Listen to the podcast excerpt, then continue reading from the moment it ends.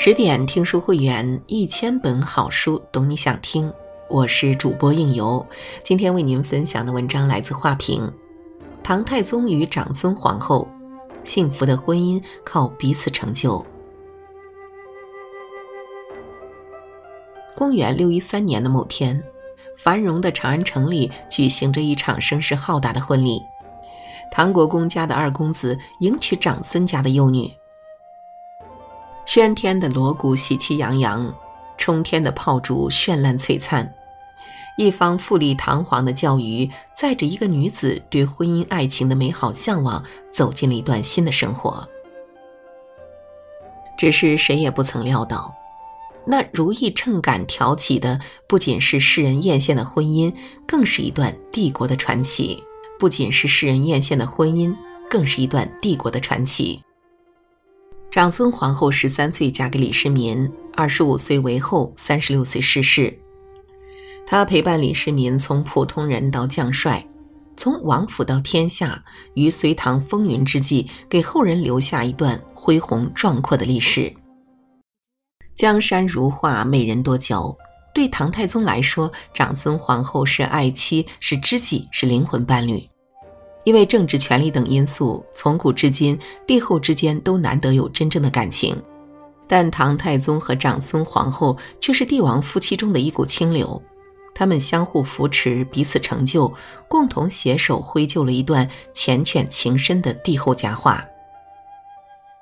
有凤来仪，喜结良缘。长孙皇后出身名门，长孙家族在当时算是皇族宗室。历代以来，能人辈出，史书记载其门传钟鼎，家世山河。长孙皇后的父亲长孙晟是隋文帝时期赫赫有名的将军，在军事外交方面颇有建树，打起仗来那是马做的卢飞快，弓如霹雳弦惊，曾有一箭双雕的美誉，威震突厥。长孙皇后作为家中幼女，自小备受宠爱，通晓诗书，知书达理。与此同时，家人对她的婚事也很上心。早在长孙皇后幼年时，就有长辈做主，和当时还是唐国公的李渊家里定下姻亲。可惜定下婚约没有多久，长孙皇后的父亲就去世了。父亲去世后，年仅八岁的长孙皇后和哥哥长孙无忌被同父异母的哥哥逐出家门。无奈之下，他们只好投奔舅舅家。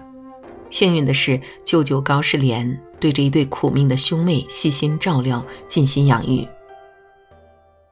年少的长孙无忌和李世民相交甚厚，高士廉见李世民仪表堂堂、谈吐不凡，又知晓长孙皇后幼年时的婚约，便一心促成此事。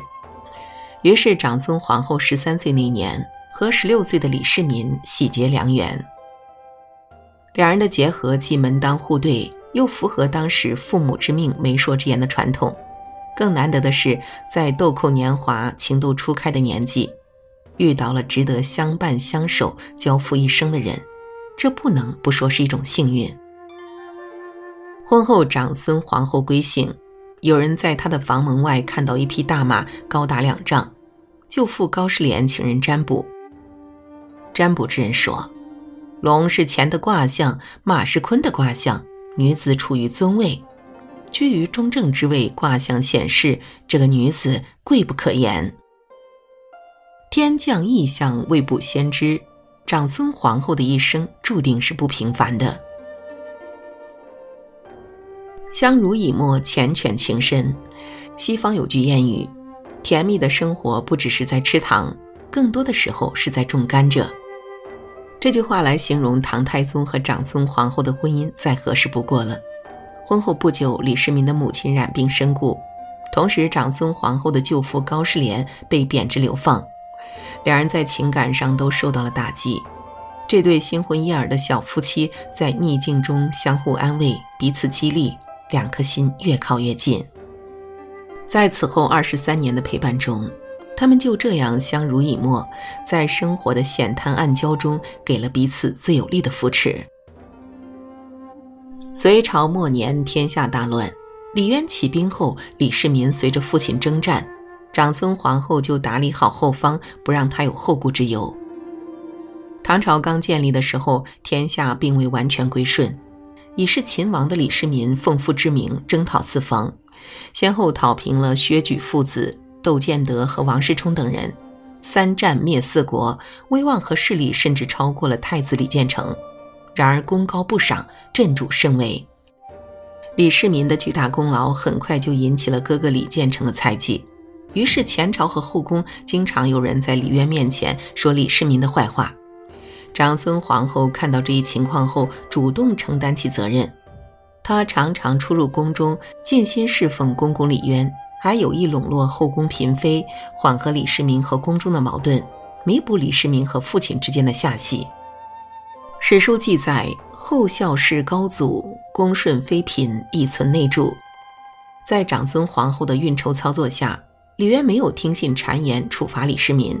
这为后来李世民绝地反击赢得了时间。除了宫中，在前朝也有长孙皇后的身影。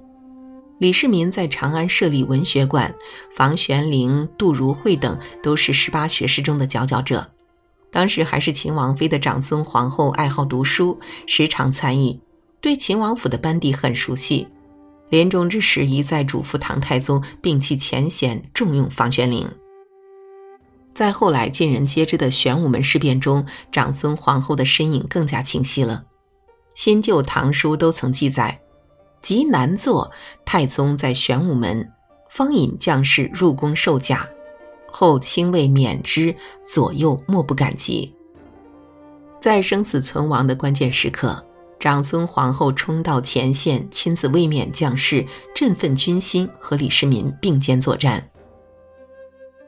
从李世民十八岁跟着父亲起兵开始，十九岁封秦王，二十到二十四岁征战四方，二十八岁登基，这一路走来，刀光剑影，腥风血雨，处处都能看到长孙皇后的身影。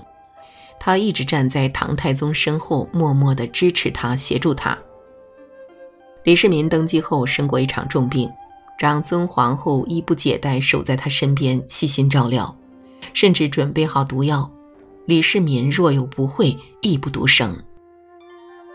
这种饱经患难、同生共死的感情，不同于爱情，甚至超越了亲情，但可以在心的最深处生根发芽，成长为彼此的一部分，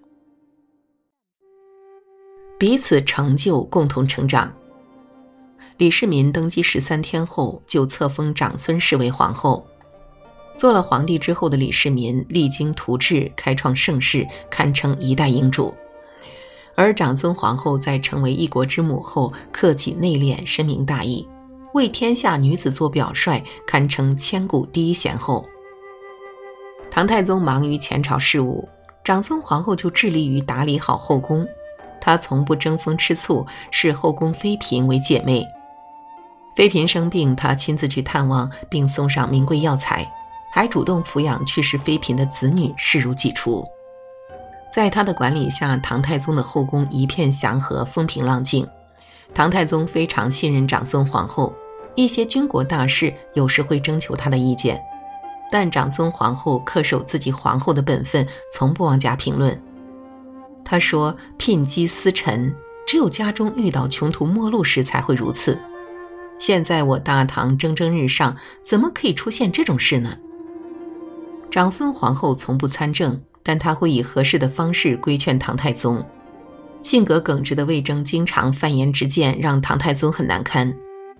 一次，唐太宗下朝回宫后，怒不可遏地对长孙皇后说：“我一定要找机会杀了那个乡巴佬。”长孙皇后问明情况后，换上隆重庄严的朝服，向唐太宗表示祝贺。他说：“我听说君主开明，则臣下正直。”如今魏征正直敢言，是因为陛下的开明，我怎能不祝贺呢？唐太宗一听，哈哈大笑，转怒为喜，之后更加重视魏征，并把魏征比作自己正衣冠的镜子，成了一段历史佳话。长孙皇后最被人称道的是，作为后宫最有权势的女人，她从不重用提拔娘家人。熟读史书的她，深知外戚专权的危害。唐太宗想任用长孙无忌为宰相，长孙无忌凭借着自己的功勋，完全可以胜任，但长孙皇后坚决反对。妾托提子宫尊贵一级，不愿私亲更居权于朝，汉之屡祸可以为戒。在反复劝说唐太宗无效后，他转而私下劝说哥哥，让他坚决辞职。最后，唐太宗无奈，只好封长孙无忌虚职。因为长孙皇后这样贤明，太宗一朝，整个官场风清气正。不仅如此，长孙皇后还一直劝说唐太宗施行仁政。太宗心爱的马死了，迁怒于养马人。长孙皇后讲了齐景公因鸟杀人的故事，唐太宗自然会意，赦免了养马人。可以说，唐太宗能够开创贞观之治，长孙皇后功不可没。唐太宗对长孙皇后一往情深，除了两人风雨同舟的经历外，更得益于长孙皇后高明的处世智慧。事业上，她有高于一般女子的远见卓识，处处以国家大事为重；生活中，她如同一朵温柔的解语花，说起话来让人如沐春风，总能以恰当的方式熄灭唐太宗心中的怒火。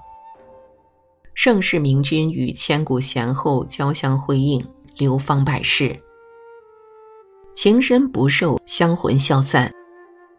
公元六三四年，长孙皇后陪同唐太宗在九成宫避暑期间身染重疾，皇太子请求大赦天下为母后祈福，唐太宗立马答应了，但长孙皇后坚决反对。大赦是国家大事，他认为不该因为他一人而乱了国家法度。病情加重后，李世民亲自到石壁寺礼谒禅师，又下诏修复天下名胜古寺三百九十二座，为长孙皇后祈福。怎奈天不遂人愿，长孙皇后还是没能抵抗病魔，年仅三十六岁便香消玉殒了。长孙皇后生前一向节俭，《旧唐书后妃传》中就曾记载。长孙皇后性有简约，凡所服御，取给而已。她对于自己穿戴的服装、首饰、使用的车马器具，只要求够用就行了。弥留之际，她留下遗言：后世一切从简，只要因山而葬，不见坟墓，不用棺椁，所用器物都用木瓦制作即可。但这一次，唐太宗没有遵照他的意思。他建筑了昭陵，气势雄伟宏大，还在宫中建起了层观，以便眺望昭陵。长孙皇后去世后，唐太宗亲自撰写碑文，并广泛印刷了长孙皇后编写的《女则》一书，后成为后宫中人的行为准则。香魂已逝，唐太宗只能以这种方式来表达自己对长孙皇后的敬重和怀念。极致的繁华之后，格外寂寥。长孙皇后一生短暂，却活成了唐太宗心中永远的白月光。此后，唐太宗再也没有立皇后。也许在他的心中，只有长孙才是他唯一的妻。史书中评价长孙皇后坤厚载物，德和无疆。她不仅是首屈一指的大唐贤后，更是历代皇后的楷模。从十三岁嫁给李世民，她活着的时候是他的爱妻，去世后也带走了唐太宗余生所有的思念。他们的婚姻既有平凡夫妻的至情至爱，也有荣登大宝的天上荣宠；既有似水流年里的相依相守，也有阴阳相隔的无尽相思，令人艳羡，令人赞叹。从少年夫妻到贤惠帝后。从百废待兴到贞观之治，两人柔韧坚强的背影浮现于悠悠青史，独绝千古。好了，今晚的文章就为您分享到这里。更多美文，请继续关注十点读书，也欢迎把我们推荐给你的朋友和家人，一起在阅读里成为更好的自己。我是应由，让我们在下个夜晚再会了。